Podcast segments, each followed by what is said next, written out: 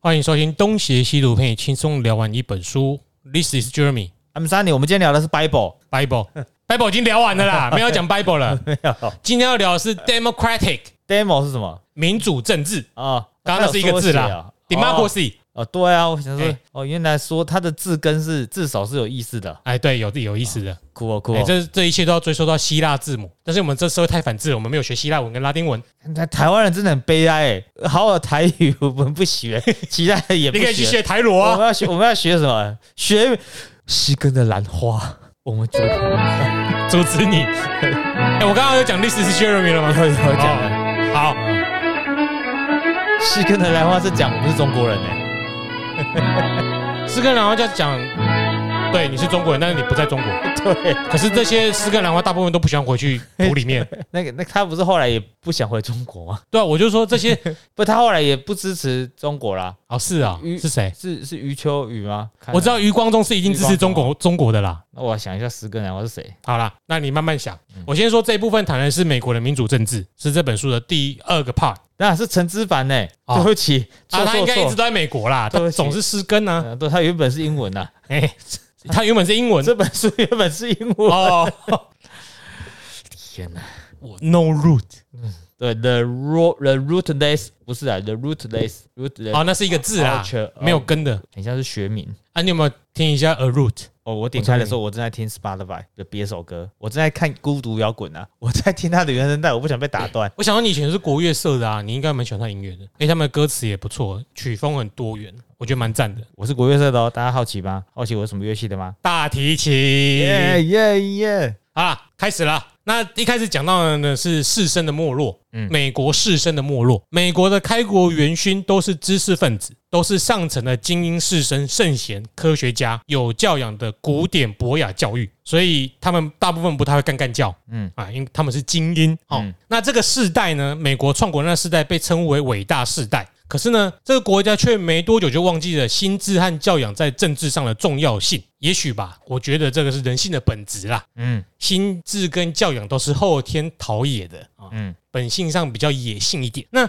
显现在联邦党人对杰佛逊的攻击上，就是我们之前有谈到过的，他太有学识了，所以他不适合当政治家。那他们攻击杰佛逊是哲学家、教条、政治白痴，这些人承认他的才华、学识、素养，可是呢，这些优点呢，通通都是政治上的缺点，是危险、异端，而且乌托邦的。而且这些联邦人在攻击杰弗逊的时候，是联合新英格兰地区的牧师这个群体来攻击他，然后呢，也分离了知识分子和呃这些基督教派里面有一个叫虔信派之间的联盟关系。因为这些牧师去攻击杰弗逊的时候，同时有一些教派就被迫选边站，他就分离了。知识分子和某些宗教教派之间的联盟。那杰克逊主义呢，在这里要谈那个杰克逊主义，它是美国政治史上的第一个反制运动，就是在学术界上上公认的反制运动。杰克逊主义呢，就是不信任专业知识，痛恨精英掌权的中央集权，要他们要消除优势阶级的影响力，强调人民应该轮流当家做主的信念，打击了十八世纪思潮的精英治国观念。那在台湾呢，有不少的人认为美国是精英治国，那殊不知呢，美国在根本上其实就是反对精英治国的。那这种主义呢，甚至获得不少知识分子的支持，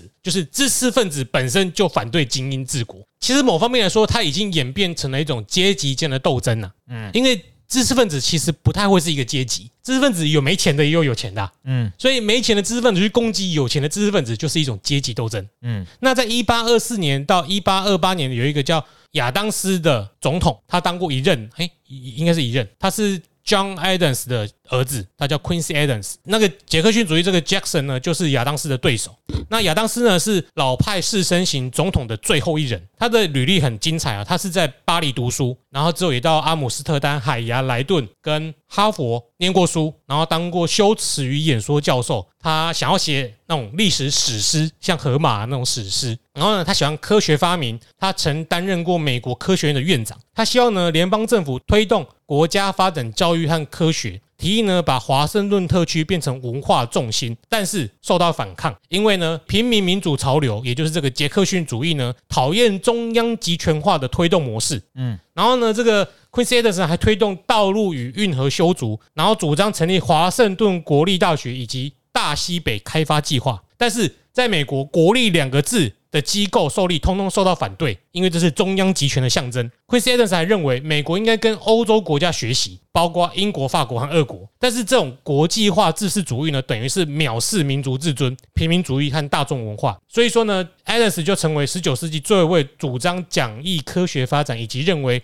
联邦政府有责任鼓励各种。学术治世的总统，所以呢，他连任的时候就败给了 Jackson。美国人认为欧洲腐败堕落，美洲纯洁自然，他害怕美国走向人工化，然后远离自然的野性。他们喜欢杰克逊的朴素、素朴心灵，未受人工学校教育的训练，而且喜欢杰克逊从森林和大自然中学到知识，认为他是一种平民英雄。在一八二八年的选举的时候呢，亚当斯跟杰克逊的竞争呢，被形容为亚当斯能写。但杰克逊会打仗，那杰克逊呢的阵营攻击亚当斯是陶醉于自己世界的贵族。在淳朴自然与人工这种二分法的选择之下呢，学养跟政治历练呢，反倒变成一种扣分的项目。那有一种说法就是说，杰克逊呢他是创造法律的人，但亚当斯呢只是引用他所创造法律的人。那象征杰克逊才是真正不限于人工机构训练出来的智慧，而美国人呢更偏好这种象征天生的直观能力以及行动力的智慧。我觉得美国人很自以为是而已。你不觉得我们刚刚提到的 John Adams 他所提？呃，他所提倡的这一些主张，如果在台湾，我们所有人都会赞成，没有人敢反对。设立国立大学啊，讲义科学传统啊，把首都或某个城市变成人文素养之都，因为这样你自己就不用做什么事情，就有机会平等跟往上爬了。结果他这些主张通通被反对，就他们自以为是吧？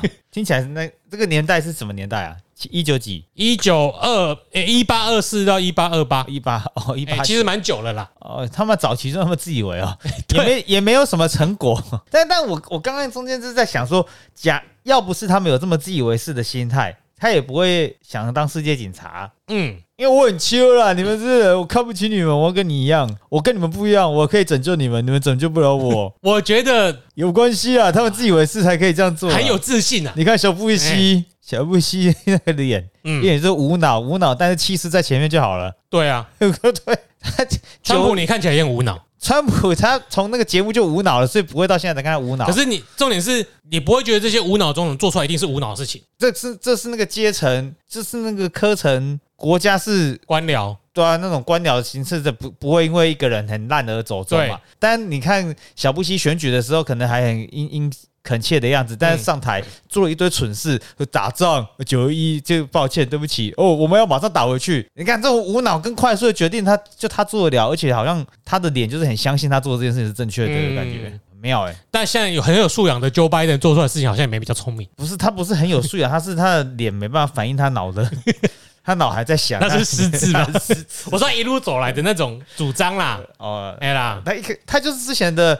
他很左啊，他只是他。奠基的东西是集体意义，我们大家可以接受的嘛。所以他现在的那个失智就算了，对？大家包容。我一直都觉得是美国这个国家的土地能够容纳太多笨蛋了。你看修筑道路或运河，这这有什么好反的？就是你国家那么大，破一点生态，换点经济没关系吧？不行啊，他们那个垃圾都拿去国外烧了，你还想怎样？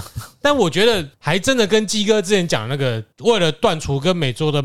跟欧洲的脉络可能有点关系，就是为反而反。你想学欧洲就是不行，跟我们现在在野党不是一样吗？多数在野党，可他们上台之后不会返回来啊。当兵的这件事情就是个很好笑的事，民进党没有反，继续做，结果改回来，冲啊小了，就是你们要去引战的啦。我真的有朋友发这动态，真的就是结那个要改回一年，要不是你们要打的要打仗的话，怎么会这样呢？真的，我不胡乱呢，干这超反智的。要不是你们把搞得要打仗，这不是反智，是弱智啊！我靠，我到现在才知道，增强国防实力原来跟 是挑衅啊！对，是挑衅。你朋友是赵少康吗？不知道。强烈建议小英政府国防预算全面归零，还富于民。哇！但是他们的的脉络就这样啦，国防预算归零，然后呢，就代表你不想打仗，所以人家就不会来打你，所以我就全部可以吃那些国防预算换来的社会是没看过其他国家做这样的事情被吞掉的吗？所以他们逻辑说啊，你看乌克兰备战还不是被打了，所以备战有什么用？看白俄罗斯是做这件事情，然后被变成是俄罗斯的，是吗？俄罗斯白俄罗斯一直是白俄罗斯啊。不苏就是那个土地的人，你们不是讲到自己在讲什么的时候，俄罗斯啊，对啊，就说有些土地人就说我们不要跟他们起冲突，他们一定不会对我们怎么样，砰，不见了，就变俄罗斯人了。嗯，对啊，只有两种，一种是抵抗失败变俄罗斯人，第二种是不抵抗失败被屠杀，但你还是俄罗斯人。对啊，你我记得你们之前有讲哪本书讲到，然后就是因为这样子，以色列还有瑞士是国防也蛮不错的，哎，对，瑞士的，就是他看着旁边的国家自以为中立，不会有人去侵占他们。嗯，克兰以外，还有一些很穷困的比利时比利比利时也哦，对啊，一直被割比来割去嘛。利时在二战的时候，呃被踢来踢去。他说他是个中中立的，嗯然后呢，德国二十四小时就碾过去了。哎，对啊，我记得吗？你有讲过吗 啊，瑞士是为什么他宣布中立不被打？因为每个人都准备跟你干到底啊，而且还在山上。比利时是平地国啊，你各位，所以已经有其他例子出现了，嗯为什么还要？就跟那个反制的倾向一样啦。我们上一集有谈到嘛，相信就对了，可以杜绝其他的问题。嗯所以你只要反蔡英文就对了，嗯，可以杜绝其他的问题。真的放弃思考就等于哎呃接妥协，你只能接受了，被动接接受这一切。好，那下一个部分呢，是谈到在美国这个社会当这个国家当中啊，专家的兴起，在那个老罗斯福的时代啊，是新美国新社会形态的开始。以往呢，在西部拓荒时期呢，转向了全全球化。那学者专家呢，开始理解民主民粹的重要，就是专家他注意到了，哎，我做事也要考虑一下你们这些平民老百姓的想法。那平常人一般的平民百姓呢，也理解到了需要专家的这种，也理解到了这个社会对于专家的需求啦。因为整个时代环境变得工业化了，所以专业的官僚变得很重要。因为当你整个社会转从农业为主转型到工商业的时候，很多东西就是走专家才懂的嘛。怎么分工越来越精细了？对啊，你怎么生产这个机器？你怎么运用？你怎么发明？因为这都是实际上就是可以带来产值，让经济增增长的哎不正的事实嘛。所以专家就越来越重要。然后呢，资本主义也需要专业有效能的政府，让它的经商环境更为容易啊。有一个政治人物，他叫拉福耶，他证明了治世是可以运用在政治的，就是专家政治。拉福耶的有一个提出一个构想叫威斯康，哎，应该是事后啦，在事后被称为叫做威斯康州威斯康星构想。在拉福威担任威斯康星州长的时候，他用了这一些专家学者，这成果呢，就是证明学历是可以证明啊、呃这些学士能力是可以在政府中使用的。这个构想就呢，就是在州政府成立一堆由教授学者成立的委员会，这个委员会呢会进行很多的研究调查，然后作为这个州施政的基础，然后呢结合了学术跟社会的需求。这个威斯康星构想呢得罪了原本以往密室寡头政治的既得利益者。那反制式的保守反动派呢，靠着呃攻击这个威斯康星构想，他们说这就是威大进入政治啊，就是本来原本应该是归政治归政治，学术归学术，对吧？校园归校园，然后他们就攻击啊，这个校园啊，竟然攻进去那个我们以我们这边是介意政治进入校园，他们是介意校园竟然进入了政治，哎。那他靠着这个口号呢，夺回了诶、保守派靠这个口号夺回了州长的权利。结果呢，这些保守派选上之后呢，他们也没有乱动威大，因为他们发现这个委员会还真的蛮重要的，而且这些专家委员还有威斯康星大学本身就是中立的，他并没有干涉任何事情，因为他就只是做研究，提出结论，建议该怎么做，要不要做的权利在于政府，所以他们发现哎、也没什么好攻击的，所以他们也没有去动威斯康星大学。那知识分子呢，在这个时期啊，后后来有一个那个我们知道一战的时候有一个总统叫威尔逊嘛，他不是提出了那个时候叫做国际联盟。那理论上他会提出国际联盟这个想法，他其实是个理想主义者，而且是个知识分子。可是呢，他的实际行为呢，却不太的不却不太知识，就是他的施政的手段呢是个老顽固，而且他他的知识跟不上时代的变化，就知识是会更新的，会有新的知识去推翻旧的知识。尤其是人文学科，尤其是在社呃，尤其是社会学科，有很多新的发现会去推翻之前的想法。可是呢，他当政治人物之后，他就没有再去更新他的知识了，所以他老是会用旧的那一派知识去执行他的政府政策。而且呢，他因为他注意到了之前的弊端，就是很多民粹或者是呃很多的平民百姓会去反知识嘛，所以他的施政手段呢，或者是他的作风呢，也很喜欢跟平民老百姓混在一起。比如他就很喜欢跑去酒吧啊，跑去超市啊，跟一般人接触，变成说他的施政常不够整体啦。就是你管一个国家，你不能去管，你不能哎。这样讲有点有点不正确啦，就是我们可以就讲，就不要只顾片面族群，哎就它其实要一个大方向。嗯，那有些地方呃过程中一开始可能比较辛苦，但后面如果顺利的话，一定是会和谐的嘛。我不用强迫自己去做廉价航空。你太喜欢去榕树下跟老人下棋，就实质都听那些老人家的，那你需要专家干嘛？哦、啊但是台湾不用担心这种事情。你要是去菜市场拜几个票，即便啊你不是吃路边摊的，大家也会觉得说，哦，我会口你哦，我可以是这样吗？应该是这样吧？哦你看看万安，我们那下次安吃的那么痛苦，我们下次停，嗯。我们下次请用伟回来讲一下，是不是真的这样？样？搞搞什么东西？坐廉价航空还要给人家拍照，干被人家知道坐廉价航空，这谁吗？下去之后还被载走，对啊，我坐专车对，坐专车，联航没有这种服务。哎，你还西亚贝？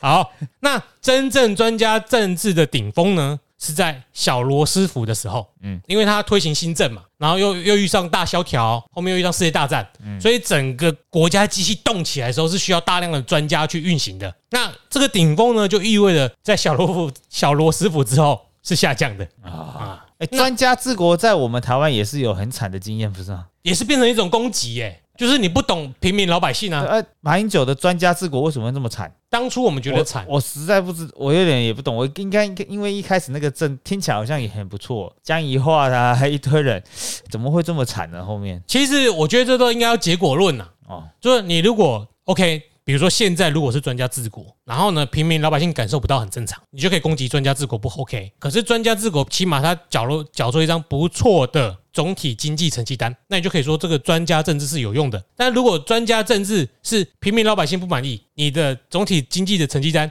也不如其他国家，那叫专家治国吗？讲的话连那个警察都找不到，难怪专家的这么惨。蔡英文也找不到啊。那代表什么？我们不用担心换那个总统哦，这警警察国家经济就会起来反抗。哎哎呀，好像是好事哎哦。这样听起来还真的是个警察国家哎、是好事。我们是警察国家哎，我台湾真的很奴哎，没有警察，你再不听话，呃把你再不吃饭，警察要来抓你喽。说好的转型正义呢？转型正义 好啦，总而言之呢，那个小罗师傅的时代背景就是国家需要专家，那专家也需要国家，因为很多位置生出来了嘛，嗯，那待遇也变好了，所以很多人进入政府啊。那作者认为啊，Stevenson 的落败是反制潮流下的悲剧英雄代表。Stevenson 是谁呢？他就是跟艾森豪竞选总统的那个人，就你知道艾森豪嘛，所以你不知道史蒂文森正常的，因为他他根本就没当选。那这个人呢，在这些在尤其在作者这些知识派的眼中呢，是一个很赞的人选。他身为一个知识分子，但是呢，不是他落败的主因。这可能是因为小罗小罗师傅之后呢，专家的地位已经受到了认同。他之所以不被人家喜欢呢，是由于他的外表机智，好是机智。他在 smart 那个机智，他机智生活的机智。，对，美国大众喜欢的呢是幽默，不是机智。呃，这时候问一下，你觉得机智跟幽默什么分别？你有想过吗？你身为喜剧演员，机智跟幽默。机智可能是把东西做好做巧吧，用一有时候用一些捷径，嗯，但是幽默跟这个好像是不同的，在不同形容不同东西的用法欸。幽默可能只要谈吐幽默，偶尔插科打诨讲个笑话。嗯，如果以政治人物来讲啦，这样就是很幽默啦。我不管你韩，国语，对他很幽默啊，但他不机智。对，因为机智相对代表的事情会做好，会做完啊，不见得做好会做完，会完成。但是只有幽默的话，可能不大家就不会注意到有没有完成这件事情，就只是觉得说你讲话很很好笑、哦。我个人的，因为他他自己有作者提出来的解释，但因为中文跟英文可能有差，我觉得幽默就是大部分人喜欢你的笑点，就是幽默。我觉得那机智呢，可能是要被动性的去处理一个你忽然丢过来的问题，而且对方可能乍听之下不知道。可能要多拐几个弯的人，就是你有一些一定的知识背景，才发现微微一笑，觉得你处理的很好。哦，那这样我知道了。你你定义的机幽默就很像是 one liner 一次讲话，哎，就一句话里面有 set up 跟 punch。逗乐大家。对，但是机智可能它的 set up 可能有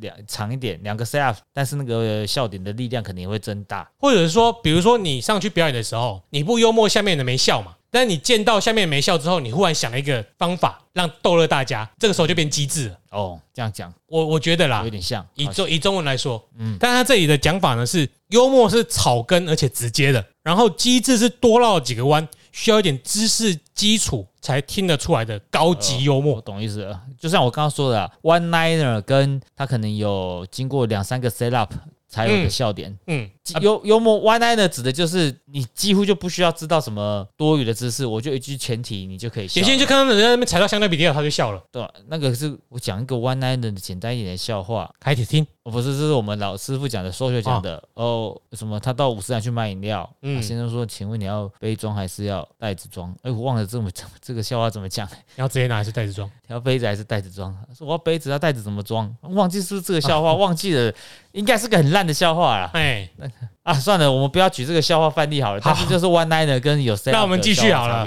干，可恶，气死我自己！我的我的想法啦，像我的反串中的反串，酸到你不知道，但有些人知道，觉得很好笑，那就机智，叫机智，对啊，因为那个有有铺陈嘛。对，那另外一种呢，就是有直接反应的，比如说瓜哥在讲话的时候，号角响起在旁边重一摔，你有时候觉得没有很好笑啊，那你就跟他们一起笑了，就两种不同的，一个很直接，一个要绕圈圈。嗯，哎，好了好了，好，跨过这一个好了，快结束了这个部分，不然我会一直想要去想。啊。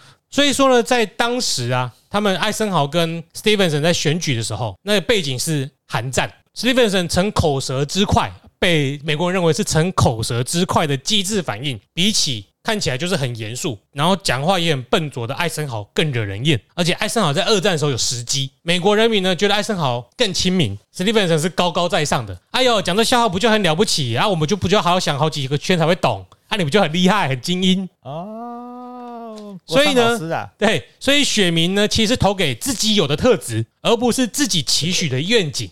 所以，当你投给一个跟你很像的人，其实你是根本在自恋啊，因 为他跟你很像嘛。好像我有机会当，我知道了。A 片为什么都找丑男，跟自己很像，就是这个道理。哎，我们都在，这就叫投射作用啊，自慰啊。哎，那但是呢，之后呢，有一个总统在一九六零年左右。当选的叫做甘乃迪，他呢就是一个很有效提升知识分子好感的总统。他很会经营媒体的形象，将知识分子跟艺术家呈现在镁光灯下，提升他们的好感度。然后他的演讲也很厉害，他描述了愿景。那作者却没有特别描述为什么甘乃迪可以成功。但我想是因为他的对手是尼克森，就跟他落差太大了。然后尼克森也没有将军的背景，他离平民也没有那么近。尼克森是水门那个尼克森。对对对，哦，所以可见得反制的倾向不能完全描述选民的决策。所以我呢，我或多或少会认为作者。有一点点在选择自己想说的地方，把它放大讲给你听。这本书，对他这样才有办法诠释，才有办法创造出一个。他解释了史蒂文森为为什么失败，可是他却没有去具体的讲说甘乃迪为什么成功啊？也许他有写，但我没看出来。各位可以去看这本书，再来跟我们讨论。我在想“战”这个字怎么写啊？韩，我在记“韩战”，因为“韩战”这个还蛮好笑的。接下来呢是谈到美国的社会文化部分。第一个呢就是商业跟知识，在卡内基时代啊，就是一八叉叉年那个年代。在美国，社会很多是有文化素养的商人，可是到了汽车大王福特之后呢，这种有文化素养、名声的商人逐渐的消失，拥有自由派思想呢，大多是继承。财产的有钱人，嗯，而不是真正白手起家的企业家。那这种美国白手起家型的商人呢，就我看起来啊，很像是会心虚的暴发户。所以呢，他们会去攻击知识，不具实用性，而且呢，塑造出一股知识分子都仇富的氛围。所以呢，商人的反制很大一部分其实是对知识分子敌视的对象。但实际上呢，有一个很大的矛盾现象是，企业和知识分子之间存在一种不稳定的共生关系。一种是许多知识分子，可是他是资产阶级出身，比如说刚刚讲的那些继承遗产的自由派有钱人，嗯哼，哎，他不用创业，可他有钱，他会从事文艺活动。那他有钱，可他却讨厌商人。那另外一种呢，是知识分子需要企业的赞助才能生活，可是呢，他们却有着。反商的气息，所以呢，当他们仇富反商，商人就会觉得啊，你拿我的权却反我；当知识分子不反商，就会有其他的知识分子觉得哦，你妥协了，你肮脏堕落，俗不可耐。那这也是为什么知识分子群体之间彼此就存在很多矛盾，就大概就是台湾的环团或第三势力了啊。哎，如果大家有看《阿凡达》的话，这根本不用爆雷，已经过这么久，一定大家知道。嗯，里面就有一个研究生态研究学家在那边看杯。靠背资方做的行为，嗯，然后那个资方跟他说：“哦，你可以不要听我的话，但是你就没有钱做研究，哎，看你怎么办。”就是这个样子，就这意思。呃，也不是说美国啦，呃，这一只是取代这种潘朵拉星球也这样。哎，那知识分子的这种孤高理念呢，却需要大众文化市场的资金去喂养，这本身就是。难以并存的抉择，就是你很难选边站呐，你只能求取平衡。那美国商人的反制运动成功，最大原因是社会中本来就存在着反制的倾向，加上他们强调实用性啊，这个往后一直在讲，他们对于实用性这一词无限上纲，使他们轻视关于过去的一切事物，包括文化跟历史，更重视追求个人成功的目标。那即使是宗教也成为追求实用性的工具之一。所以欧洲人认为美国没有文化，这国家没有历史的想法。其实是起来有自的，因为即使是美国人，也根本就不在意你们欧洲人这些评价，他们更重视的是未来跟进步。我觉得很不错诶。他们如果要考历史的话，只要考这两三百年的历史。嗯我们自以为是嘛，台湾人自以为更华。我们考历史要考从夏商周开始诶。你这个人太根据自己的想法去是赞同了。啊，这不是哎，我那我历史系怎么办？没有啊，他们独立美国史的其实很麻烦，他们连写的书信都要看，谁的书信？为什么？就是建国元勋来写的书信啊哦他们。也很内容也很大，是不是？就是 OK，学中国史五小时，学美国史五小时啊！你美国史两百多年，你一定要读更细啊，你不会因此这样读更少啊。啊，他哦，时间范围变短，对啊但是那、你学埃及深度就要更深古埃及史，你就记编年表就好啦。啊，我懂意思。哎呀看大家还学生真可怜呐、反制啊，读什么书？读顺当饭吃吗？供实用论啊，知识要实用，实用都哦，你会一直强调这种实用的，嗯，都哎继续实用我。这种不重视历史心态，然后只强调平等主义跟共和主义下对王权和贵族旧社会的反动和抗议，就显都是有这些强调实用性和重视未来跟进步科学的理由。嗯因为我们重视未来，所以你们欧洲那一套我们通通都不用。只要是贵族就不对的，嗯那这种东西可以拓展嘛？啊，你有钱啊，你钱是来自爸妈，你不是白手起家，这个都变攻击的标靶。但实际上呢，我们知道，对于科技跟进步的崇崇拜和重视历史，其实它不是矛盾的。所以没有人骂贾博士哎、没没有啊因为他弄得很棒的东西，他谁管他赚这么多钱的？对，嗯，也没人骂那个比尔盖茨有吧？比尔盖茨就有人骂了吧垄断？Google 啊哦，Don't be evil，哦是哦他 还在他他们那个卖电脑也是啊，这样他没有哎、微软有骂苹果，对啊，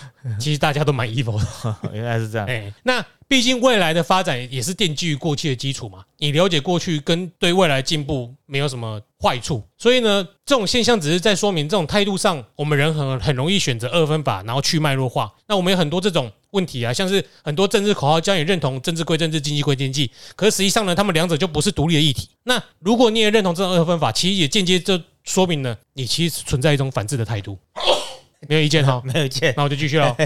那喜欢白手起家跟这种励志型信仰是有关系的。嗯那这种风潮开始出现呢，就是在当那种我们刚刚前面提到那种喜欢奖励风雅、艺助那个文艺诶阶层的理想型商人不再受到这个社会欢迎的时候，孟尝君就没有舞台了。哎，他们喜欢的哎、我们用中国历史来去形容，居然这么容易。他们喜欢是白起白起型的啦，北齐啊，白白手起秦国名将啦。啊哎，他就是哦，坑杀焚书坑儒那个哎人，，不是啊，坑杀赵长平之战，坑杀赵军四十万人，白起。看我就我们有读考过这个人，就是读书会有经过读过这没有啊，那我知道啊，讲白起也刚好是因为这叫白手起家型的自行创业商人形象。哦，他把他的 他把敌人都杀光光了，哎，对，这个把敌人杀光也是个创意。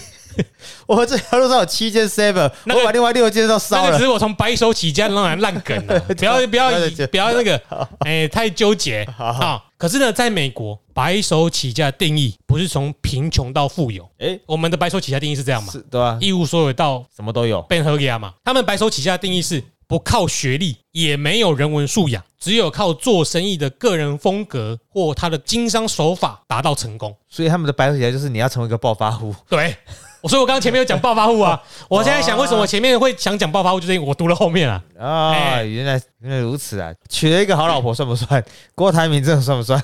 我还蛮怕他两两百多个人的，你讲吧。因为我猜应该郭郭台铭算吧，他也没读什么书啊，他是娶了一个好老婆，然后又找到一个好的代工旋钮。然后跟白起一样，坑杀了数多供应链上的厂商呃，哦，这个不错，我买下来。欠人家，他都开什么长票期给人哦家，哦让人家还不起，现金嘎不过来。呃，反正他你倒了，我就等于哎票我还不用入哎。啊，不，你公司不要花。哎 哦，看，哎，哎，你知道有一个那讲到你知道有一个坑杀老人家就倒地主的方法吗？就是比方说，比方说今天建商跟买家看到一块地，然后他们要列这个地，可是这个地主并不缺钱嘛，嗯然后他就想办法让他缺钱，嗯。或者是想办法提出很高额的，哦，可能你拿这个土地去拿出换到更多的钱，可能贷贷款，跟这贷的人就是贷给这个建商，嗯，然后建商会想办法让你还不出钱来，对啊，然后再跟你说有人要来救你，啊，这个人早就已经看到，没错，所以搞不好这个钱也是这个买家没有，他们就是用这种手法。对啊，啊。你要学吗？我没有还要学，这个很良心很难过去哎，哎，对啊，可是因为会有一个一家人，就是走那种白起型的才会喝呀嘛。他哎杀一个人不够，杀四十可。是我觉得这种白手起家型，中国还蛮像的。过去这几十年很多都是这种。而且你要是成功的话，人家会在意的是你成功，不是在意你成功的过程跟马云说，看你看马云有念书了哈，哎，不要这样讲不。是他他有钱之后说的话出来都是书啊，哎，对，其实美国这方面有点像，我觉得，大家都想要有成功的 show cut 了。嗯，然后这些成功的人的过世好像就是 show cut，不是都没有人，那根本不是 show 嗯那是泯灭良心的过程，唉，就是啊，我们做不了啦。做不了。好，那个到了十九世纪中叶的时候呢，这种形象的商人已经是社会中的主流，整个国家也没有特别反对。那所以我想呢，这种社会风气，也就是这种不重视学养的风气啊，不重视学历啦，也是为什么 Steve Jobs 啊、Bill Gates 这些人，他可以轻易的完成放弃学业，然后跑去创业，因为他没有这方面的社会负担呢。他不需要学历来证明什么，因为在那个地方赚钱才是最大的。但你你想想看，你如果在台湾，你放弃了学历，你在台湾应该有蛮多人就觉得你这为什么笨，就剩几年，你为什么不念完？而且你根本没影响啊。而且在台湾要是没有学历你很难赚到成功赚到钱呢、对啊，你赚到钱，你也不见得会被尊尊敬。或者是即使你是为了创业，你知道你要干嘛，即使你成功了，也许这社会风气还鼓励你去把接下来的念完。对，台湾人比较喜欢的是你可能读了很，你可能考上的那个。假如你是台大，哦，我不读台大，但是你让人家起码让人家知道你有机会上台大，然后你再去创业，人家说哦，他舍弃了这个，可是我在这要强调，就是说，他即使舍弃了社会的观感，会是觉得你明明就差一年就拿到学位，你为什么要辍学？就是我们的观念中会有这种想法吧？我觉得啦，我觉得这两种比例的人一定都有。对，就你考，因为考上台大就几乎等于你已经是个成功的人。嗯，就 在我们台湾嗯，在这华人社会，你考上北大也这样嘛？但我会觉得，就是因为我自己有这种类似这种 这种的的情形的朋友。啊，啊，对啊，哎，啊，哎呀，人家就啊，你就再努力一下就可以拿到，为什么要放弃之前的付出？哦，哎，嗯，但是浪费呢，贾博士跟比尔盖茨就没差啊，嗯，辍学就辍学啦，我就是不想让安野来绊倒我啊。哎，你不准，你那个是博士哎，大学生可能比较好让放放弃。没有，他们也有我说台大台大，如果你今天是个女生，不不用当兵嘛。我我十八岁我考上台大了啊！我现在想要创业，我想要创业的是我募两双鞋子，就送一双拖鞋，送一双鞋子到非洲去，要做这种公益创业。哎、大家就很支持他，他不读书去做这个事情，好棒啊！但是我要建议他哈，那个只考录取成绩单要先裱框裱好了，证明他要证明哦哦，哎，不然没有用啊。不，他那个时候震惊还会追杀你。对，好，那随着工业发展的需求啦，美国还是很强强调最强调啦，就是实用性这三个字啦。嗯，那大大企业的兴起需要更多的专家人才，企业对人力的需求开始专业化，你刚刚说的分工更精细了。那因此大学呢也走向了职业教育化。这里的职业教育化呢，并不单指我们认为那时候我们台湾那种职业教育，什么类似黑手的那种职业职技职体系。这里的职业教育的代表呢是像企业管理系所这种将商业知识职业教育化的代表，就是气管这种管人的抽象学士知识，也变成一种职业所需要的知识，所以它也是一种技职教育。专业经理人也是一个教育啊。对，当他纳进去这个学校之后，然后把它变成一种实用的技能。但坦白讲，我们学气管就知道，还是出社会才实用啦。实际上在学校学的没有特别大的用处啊。嗯可是它这个气管系所的在美国的兴起，就是因为它是一个应该要实用的技术。那具体的代表像是第一座的商学院叫做一八八一年的华顿商学院，然后第二个是一八八九年的芝加哥商学院，这个都是管院名校，常春藤。哦，像芝加这边翻华顿哦，不是沃顿吗？同样一样啊，哦，哎、你也可以叫屈臣氏商学院。他名字还还不一样啦，那是 Wharton，哎，华顿商学还院。挖层啊。哎，那在这两间学校成立之初啊，都还是受到两种力量的夹击。什么力量呢？第一种是知识分子的敌意，就是你这样就是让我们抽象的这些学士给庸俗化。那第二个呢是商人的怀疑，因为他认为学校教的东西就没有用。嗯，那这种现象呢，即使到今天都还是在拉扯的。那不可否认呢，这两个商学院养出了很多很有名的知识分子，然后知识分子也有不少在企业中有历练，然后也是政策的制定者，就是这个力量的拉扯，敌意降缓了，但是始终就是会有人这样认为嘛。嗯讨谁的讨西谁，那我前面好，嗯，对啊，那他们养出很多厉害的经理人。嗯，那我们刚刚有谈到宗教也成为实用性的工具，这个要跟你刚刚前几集提到这个新教文化有关。在基督教世界里面有一种信念，就是做生意和信仰虽然它看似冲突，但其实都跟道德、人格和纪律有关。首先呢，他们有明显的反向关系，像是中世纪的教规禁止放高利贷。教会的职责之一是约束这种经济剥削的行为，但是第二呢，清教徒的那种使命感 （calling） 的这个概念，却显示着两者之间的正相关，就是勤奋努力工作打拼赚钱是荣耀上帝的方式，事业越成功，代表信仰越坚定。但是后来呢，这种侍侍奉上帝跟利己之间的区别越来越模糊，所以就变成。啊，你讲的，我我越赚钱就越荣耀上帝，可是我不一定要把这钱捐给上帝或教会，就变成让自己成为剥削他人的理由，对吗？我我再就说最近的宋宋一鸣嘛，你是没看娱乐版新闻？我我有看了，这个叫是吧？我我我叫你准备啊，就是要你来讲啊，那我太夸张了，那个假神之名，什么事都做的，这个阴阳交合也是吧？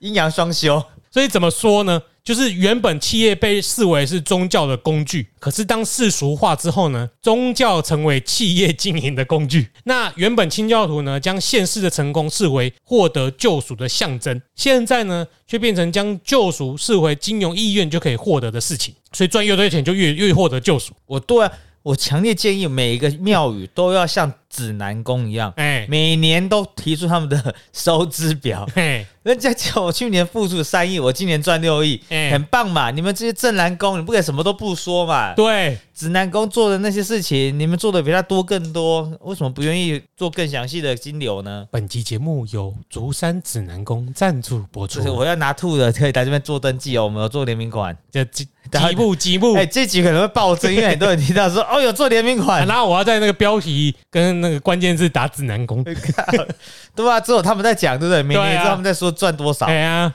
你啊，好，这个就是把世俗真的，你要世俗化，你就要世俗个彻底，就不要混淆啦。企业要提供报表啦，哎。所以现在只要将这种救赎视为经由意愿就可以获得事情，就会变成我只要利用救赎就可以带来世俗的成就。原本我要做的一切都是要救赎、要忏悔、要荣耀上帝，没有要要求回报，都是要来世才 才有解脱，或者是希望上帝可以赦免我的罪。我没有要回报的。但是现在是我只要信神有信仰就可以获得回报。其实我们很容易会可以很容易理解，因为我们台湾人去拜神几乎都是要这样子，我们去拜拜就是要回报，所以我们会拿供文去交换。要解决问题，要发财啦！啊，没有开号码给我就可以丢掉了。嗯，那是那是坟坟墓，六合彩都在坟墓。对啊，好，那结果呢，就是人变成宗教的核心，而上帝成为人的帮手，而不是审判者跟救赎者。原本基督教里面的体系不是这样子的嘛？嗯，是上帝要审判你嘛？所以宗教在很多方面呢，其实都已经不是宗教，而只是一个用来赚钱的工具了。呃，宋一鸣，我知道你讲过了哈。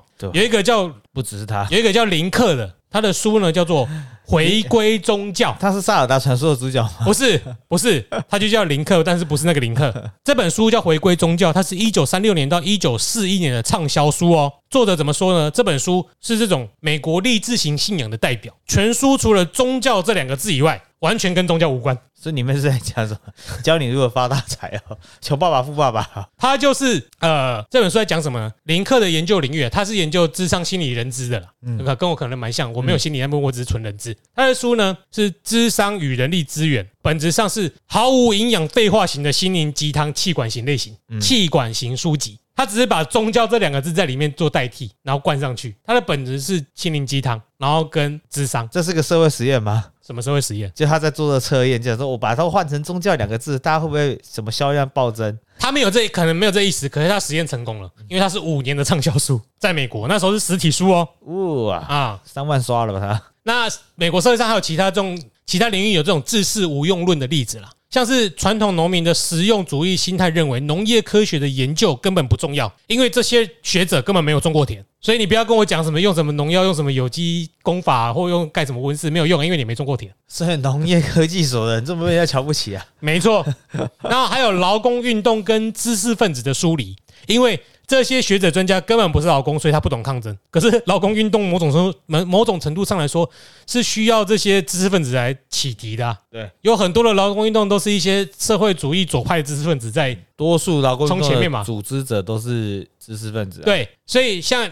贵系，他到现在可能还会带领某些人去抗争嘛？在美国是那一些抗争的已经学到怎么抗争了，把这些教授踢回来。我不需要你们知识，不要来烦我们。这抗争只有我们才会。哇哦，美国人怎么不知恩图报，不饮水思源呢？所以呢，为了取得民意的支持啊，社会主义的左派政党也开始反制，共产党也开始反制。可是共产党反制其实很正常啦，因为本来对于无产阶级意识有强烈崇拜，就是很反制的行为，所以呃，共产党本来就蛮反制的。但我想提到的是，美国共产党最鹰派的呃最鹰派的学者、知识分子认为，文学人文主义的作品是仙女文学。深入啊，嗯，仙女，因为他们认为他们的雄性经验，就是那些文学分子的雄性经验被阉割了，嗯，总是在讲一些小确幸、缺乏血肉与勇气的意识，根本就像个同性恋。会讲到这个，就是想要说，我们之前讲的书不只是华人观察现象写出来，而是他们真实就有这种意识跟脉络存在。哦，天哪，老你们老老师眼光真是很明确啊！他就是被反的知识分子，所以才会写这些吧？我觉得很妙啦。嗯，就理解了他们这两三百年来、两百年来没一百多年来没什么进步，可是国家一直在进步，世界一直在进步，代表知道什么？就有钱，什么事都做得到了。哎。对，有钱可以去发展什么？他他们要是切割的很干净的话，利用宗教包装在各个产业上面，诶，他一样是成长的，只是可能既得利益者就是那些人啊，既得利益者会越来越寡头，越来越少啊。可是整体来说，就像刚刚一开始上一集形容的，跟地产大亨一样，嗯。一当这个产业一旦起来，一旦有人需要它的时候，砰，整个人蓬勃发展，啊，旁边的人道长得到，一人得到，鸡犬升天嘛。那些狗狗不懂不读书的不识字的，一样可以过得好生活。对啊，他们只他们啊，他们又会狐假虎威，就会造成现在这种状况。可是我觉得就是有一种。很现实的事情就是，我们必须要承认，绝大多数的民众其实都是知识比较低而且无知的。读书那么辛苦，谁要读书啊？尤其是国家越大，这种倾向会越清越明显嘛。嗯，你也不是没去过其他大国啊，对不对？嗯嗯。那我觉得可以证明，大国很也有事情，就不是每件事情都是需要读书就可以完成的，他就有办法活下去，他不需要读书。对啊，现在因为世界变平了嘛，国家变更平了。变得是不读书的人也有话语权啊，他的那个话语权被听进去，有时候会现在几这几十几二十年来可能会造成困扰吧。因为大方向看得清大方向的人，必须要具备的知识，肯定比专精某件事的人来的多。嗯，啊，就像为什么商学院活下去，就是他专注的呃，可能把商业的某很多类别都很理解到了，他可能不是生产，但是对生产以外的销售经营什么都很懂。嗯，所以他才有办法规划经营一间公司嘛。国家也是啊，假如。说总统不熟悉，一个总统不熟悉，他至少还有幕僚嘛？这三五个人，哎，能够看清楚预测未来五年、十年的国家的发展。可是这个事情很明显，就是你只是一个卖葱油饼的人，你不会知道的。对我这辈子就是在卖葱油饼，我不知道啊。这也很吊诡的是，你们很容易，大家很容易相信什么电视上开盘在报的那一个人，他你也不知道他是哪个来历哦，你会相信他去花钱听他的话去买哪只股票，但你不相信一个已经做好准备的呃，可能政府团队。不只是蔡英文时代啦，跟马英九时代我们会诧异啊，我们不是不同意的，不同意归不同意，但是不能够否认的是，他也想要组织一群人来治理国家，将国家带往他想要的方向。对啊，呃，无论在哪个哪个人掌权，反制人一定就会在。嗯，我们代表民进党也有整天只看三立就三明治就说了算的人，嗯，我就我一定骂马英九骂到死，一样啊，反过来角度是一样的。所以我觉得美国这个国家一种制度上的优势，就是一样没有因果关系的。我们刚刚前面讲因果，你不知道是国家太想可以容纳那么多笨蛋，还是那么多笨蛋里面出了给精英就好厉害。这个国家制度优势是，起码他执政的人绝对不会是真的纯听民民粹的话，他的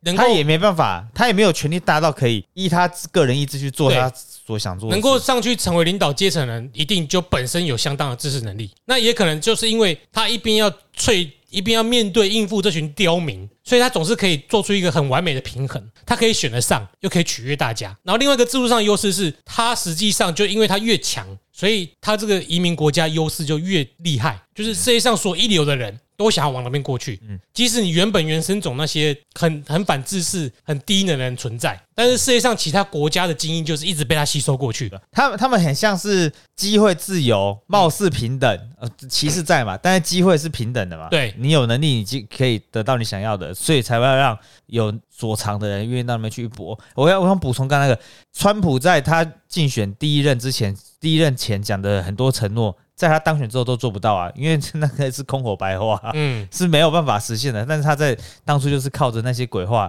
呃，就跟发大财一样啊，就是还是让他上了可是他的团队是蛮很强的啊。啊。他上了之后，也明显他也知道那些鬼话，或者他选上了之后才知道哦，我会当选哦。那些鬼话要做吗？哦，做不了，哎也也没关系，政府不会因为他讲的很可怕的烂承诺而走向毁灭的那一那一侧去。而且他即使没做到他承诺的那些，对于他没承诺的事情，他做的很好啊，比如狗狗干中国之类的。对吧？嗯，所以美国有这样的背景，才会呃世界应该对于世界的成长跟安和平某半部的和平是功不可没啊。但是因为这样的遭受到荼毒而被牺牲的人，也是大有所在。对。可是他因为有制度上的吸引力啦，我真的觉得 OK 啊，我这国家应付那些笨蛋没关系，我从外面有一堆人来给我用啊。对吧？就我之前发的那个例子嘛，就是我们讲那个战争这个威胁好了，嗯美国敌人那么多，虽然美国是自己一个呃大陆国家，相邻的也只有还有中间还有个墨西哥挡在那嘛，但他上面加拿大，下面墨西哥就是对啊，是加拿大不会打他嘛，那嗯墨西哥那边才有可能有危险，可能从那边进来，就是移民威胁了。对吧、可不止除此之外，还有很多像伊朗啊、俄罗斯这些其他国家的，可是不会有人一听到说什么哦，美国要跟其他人开战的，我要移民到其他国家去。没没有，没有人，为什么我们台湾人都这样？啊，我们要开战的，要快点逃。只有有啦，有有啊，就是哦，我要跟美国打仗了，我要移民到美国那里去。为什么本来就不？我说自以为是的东西会造成这样子，或者是对国家有很强烈的认同感，之后、我们要打仗的，我们更要努力，一起团结一心。那到其他地方就会出现说、我们要逃走。其实说到要逃走，也只有那个真的已经发生国家难民不算这不在在这、哦，比方说乌克兰发生战争，或者是。或者是那个缅甸发生战争，那个少数民族被迫哎、那没有战争啊，那罗兴亚人屠杀啊，屠杀 那个被赶走。那个难民不算，哎，但是因为发动发生战争要出现这种要移民的传闻，除了除了中国跟台湾，好像也很少，可能我没有听到吧，我没有听到南北韩战争，只是南国韩南韩人一堆人要逃走，哎逃不走吧？韩韩国人很多跑到美国去了。逃走的也是有嘛，韩国有啊那个真的有迫切的危险哎，的。韩战的时候，哦所以现在韩战的当年韩战的时候嘛，很多韩裔的，那跟那个日本一样，日本到巴西去，他打输了就不回来啦。嗯，当时因为在二战之前到那边为了投资或者是我不知道什么我，记得是计划性的移民不嘛。那个那个就不算了嘛。嗯我说可能现在这个二十二世二十一世纪，嗯，我们现在是二十二零二21二零二零二年二零二零年之后，反正就这十几年今年是现在二零二三，二三了，对，也没有人因为要打仗而主动说哦，我们快点去移民到国家。我只听过中国跟我们台湾一直有人说哦，要打仗会去其他国家可。是不可否认，是所有的移民啊，都会想逃去美国了。他的吸拉他的吸力，他的吸力。太强了。你说哦，中国要成为世界第一强国，可是没有人要移民到中国去啊。中国人厉害，中国人有钱，或者是他的学术成就很高之后，他要移民到哪里去？哎、我觉得这移民到美国去啊。我觉得这很很可以讨论。到美国，你可能有机会获得成功，但如果到北欧五国，你就是活活下去，因为毕竟那边你也可以活嘛，对啊，你就是活着。但是到美国，你还有一个成功的，你还有自己符合你个人定义的成功，比方说有钱、有名望。但是要到北欧五国，你要成功挺难的。没有会想要去北欧五国人，就本身想软烂的才会想目标放在北欧五国，然后他也去不了，因为他不想学北欧五国的话。对，对，所以说我他们那边就是抢空。美国本身的异常矛盾就是，哎，你们每个人都可以说美国人那么没尝试啊，美国人怎么那么多笨蛋？但是全世界就有一个梦叫美国梦啊，有啦，现在有中国梦，可能那是习近平讲的啦，其他国家没有一个中国梦啊。可是 American Dream 是他从开国以来就一直在流传到现在的嘛。如果要做小结的话，在这一段我会这样想，就是我们到美国去，大家我们两个也刚好也都去过，去了之去了之后才会知道说有自己的家多好。哎，嗯，那边呃那边可能风自然风情有，对不对？有漂亮的地方，你要有发达的地方，然后要吃到各国的东西，无论怎样都都，反正你想做的事情那边都做得到。但是 我还是会特别觉得台湾好，我我可能从吃饭那一刻，哦，怎么他们怎么浪费，要给这么大一份？如果这个多留一份的话，是不是慈禧就可以不用再给我骗一点钱，可以给其他人吃？嗯，他准备的食物都是要让你丢掉的吗？要让你吃不完的啦。对啊，你讲这个也是一个很很矛盾的地方啊。你这边骂美国浪费，可是美国人那就是全世界的产业都希望美国浪费啊，一直生产卖给他。唉真是矛盾啊！对啊，嗯，这就是一个身为世界第一强国本来就会遇到的矛盾现象，没没有完全正面的啦。哪天要是下辈子我是美国人，我再来听你们这个频道，他的回应说，哦，当美国人其实也没那么不不那么差啦，我们也是蛮聪明的，活在我这世界也是挺不错的。那我们为了那个来世的你哈，我们就要开始录这个开头。This is John Connor。他会一直重开机，你会一直换人演呢？啊，不然不然你们听不到，我要放在无线电啊。放无线无线电那也可以，哎那个频黑洞频率。好，This is Jeremy。I'm Sunny. 我们 See you next century. 记住到 Apple Podcast 点五星留言，以及点下去抖那个链接，对啊让我们喝杯啤酒。对，或者直接寄书来也可以。我都好想过你们要看什么书寄来，啊，好想读我们看。那你再把你你的需要的话，就邮政信箱就订。好，今天就先到这里。呃不不，借邮政箱邮局变也可以。好，啊，先到这边，谢谢大家，拜拜。拜拜。